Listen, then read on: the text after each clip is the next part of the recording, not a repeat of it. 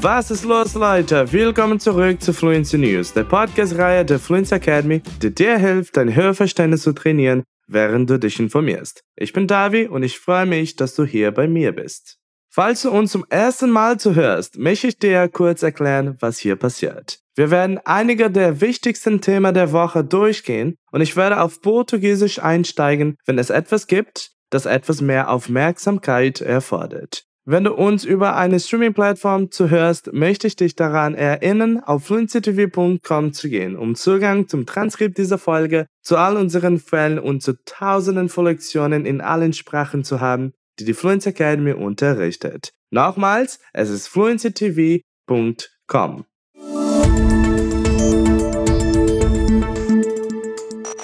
Fangen wir also an. Nord- und Südkorea scheinen an einem formellen Ende des Krieges zu arbeiten, der über ein halbes Jahrhundert gedauert hat. Süd- und Nordkorea, China und die USA haben sich im Prinzip darauf geeinigt, den Koreakrieg formell zu beenden. Fast 70 Jahre nachdem der Konflikt in einem wackeligen Waffenstillstand endete, wie der südkoreanische Präsident Moon Jae-in sagte. Moon räumte jedoch ein, dass die Gespräche über den Krieg durch nordkoreanische Einwände gegen die gegenwärtige Feindseligkeit der USA behindert würden. Während seines viertätigen Besuchs in Australien sagte Moon am Montag in Canberra, er glaube, dass sich die vier Hauptparteien theoretisch auf eine Friedenserklärung einigen könnten. Er fügte jedoch hinzu, dass Nordkorea die Beendigung der US-Feindschaft zur Vorbedingung für Gespräche gemacht habe. Aus diesem Grund sind wir nicht in der Lage, über die Erklärungen zwischen Süd- und Nordkorea sowie zwischen Nordkorea und den Vereinigten Staaten zu verhandeln, sagte er auf einer Pressekonferenz mit dem australischen Premierminister Scott Morrison. Wir bemühen uns darum.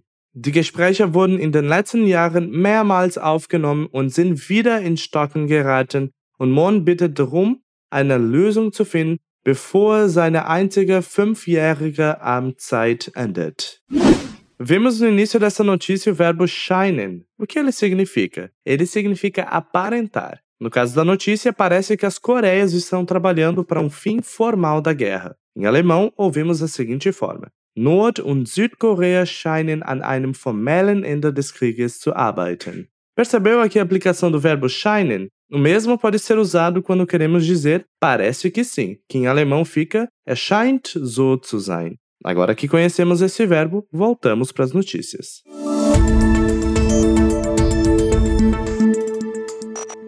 Der G7-Gruppe der führenden Industrienationen hat bei einem Treffen erklärt, dass Russland im Falle eines Einmarsches in die Ukraine mit massiven Konsequenzen rechnen muss. Die G7-Staaten, die 50 Prozent des weltweiten Bruttoinlandsprodukts repräsentieren, waren sich einig, dass ein Einmarsch in der Ukraine massive Konsequenzen für Russland haben wird, sagte die britische Außenministerin Liz am Sonntag bei dem Treffen in Liverpool. Die Ukraine steht im Mittelpunkt einer Krise in den Ost-West-Beziehungen, da sie Russland beschuldigt, Zehntausende von Truppen für eine mögliche groß angelegte Militäroffensive zu mobilisieren. Der Kreml bestreitet, dass er eine Invasion plant und behauptet, der Westen sei von Russophobie ergriffen. Moskau behauptet, die NATO-Erweiterung bedrohe Russland und verstoße gegen die Zusagen die dem Land nach dem Zusammenbruch der Sowjetunion 1991 gegeben wurden. London erwäge alle Optionen, wie man auf einen Einmarsch Russlands in die Ukraine reagieren könne, sagte Truss und betonte, dass Großbritannien in der Vergangenheit Wirtschaftssanktionen eingesetzt habe, um diplomatische Botschaften an Moskau zu senden. Wenn das Vereinigte Königreich klare Botschaften senden und klare Ziele erreichen wollte, waren wir bereit, Wirtschaftssanktionen zu verhängen, sagte Truss von Reporten. Wir ziehen alle Optionen in Betracht. Der amerikanische Außenminister Antony Blinken sagte, die Regierung Biden strebe eine stabile, berechenbare Beziehung zu Russland an, aber wenn Putin sein aggressives Verhalten gegenüber der Ukraine vorsetze, würden die USA und ihre Verbündete in der ganzen Welt darauf reagieren. Ich denke, die Menschen müssen verstehen, dass die Ukraine wichtig ist, dass wir uns entschlossen für ihre Souveränität und ihre territoriale Integrität einsetzen, sagte Blinken. Aber hier steht etwas noch Größeres auf dem Spiel, und zwar die grundlegenden Regeln des internationalen Systems, die besagen, dass ein Land die Grenzen eines anderen nicht mit Gewalt verändern kann, dass ein Land einem anderen Land nicht seine Entscheidungen und seine Außenpolitik diktieren kann, mit wem es sich zusammentun will, sagte er. In einem Erklärungsentwurf, der der Nachrichtenagentur Reuters vorliegt, verurteilen die G7 Delegierten übereinstimmend Russland militärische Aufrüstung in der Nähe der Ukraine und fordern Moskau zur Deseskalation auf. Russland sollte keinen Zweifel daran haben, dass eine weitere militärische Aggression gegen die Ukraine massive Konsequenzen und hohe Kosten nach sich ziehen würde, heißt es in der Erklärung. Wir bekräftigen unser unerschütterliches Bekenntnis zur Souveränität und territorialen Integrität der Ukraine sowie zum Recht eines jeden souveränen Staates, seine Zukunft selbst zu bestimmen, heißt es in dem Entwurf.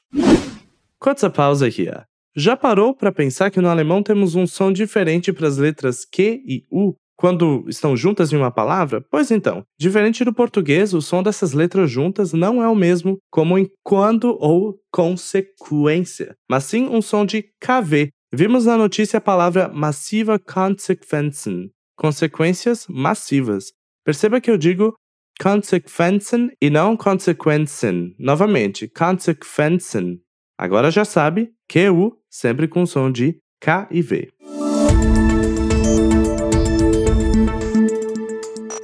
Eine erfreuliche Nachricht. Dubai ist die erste papierlose Regierung der Welt.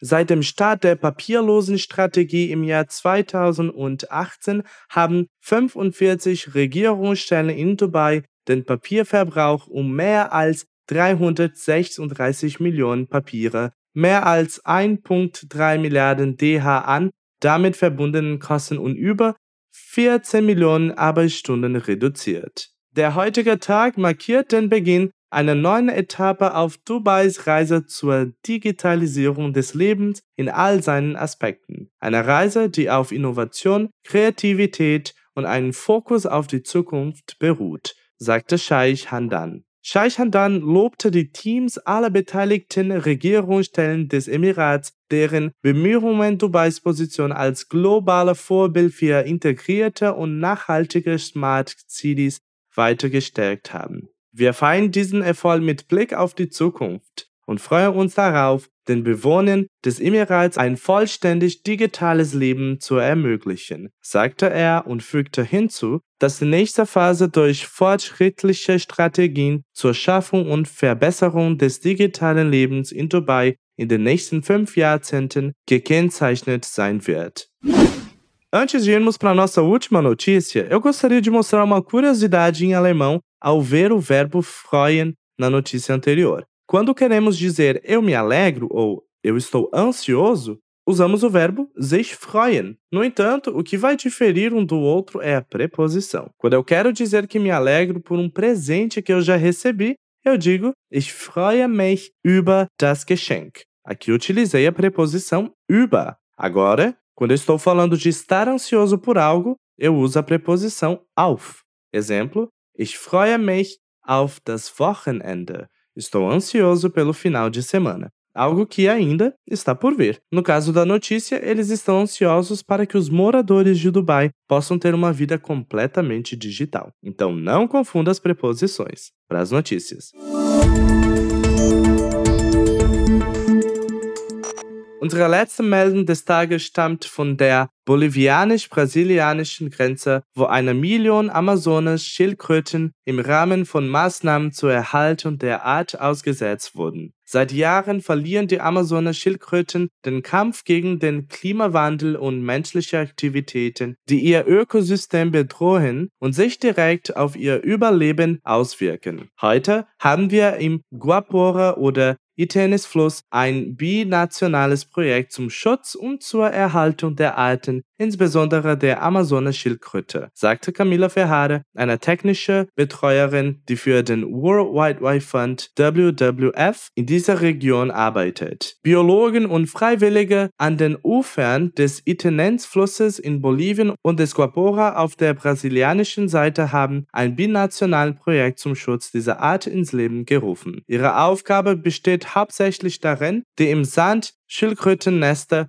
zu entfernen, die zu ertrinken drohen, wenn sie nicht schnell handeln. Die Flussschildkröten, die im Amazonasgebiet zwischen Bolivien und Brasilien leben, sind aufgrund der hohen Nachfrage nach ihrem Fleisch und ihren Eiern ebenfalls bedroht. Die Itonamas, Angehörige des indigenen Volkes von Versales in Bolivien, schützen 300 Kilometer unberührte Strände, damit sich die Schildkröten sicher fortpflanzen können. Obwohl es für sie üblich ist, diese Schildkröten zu essen, werden diese Menschen durch das binationale Programm und die lokale Behörden mit Nahrung und Sicherheit versorgt, um dieser Verzehr zu unterbinden. Eine Million Babyschildkröten werden in die Freiheit entlassen. Das muss ein beeindruckender Anblick sein.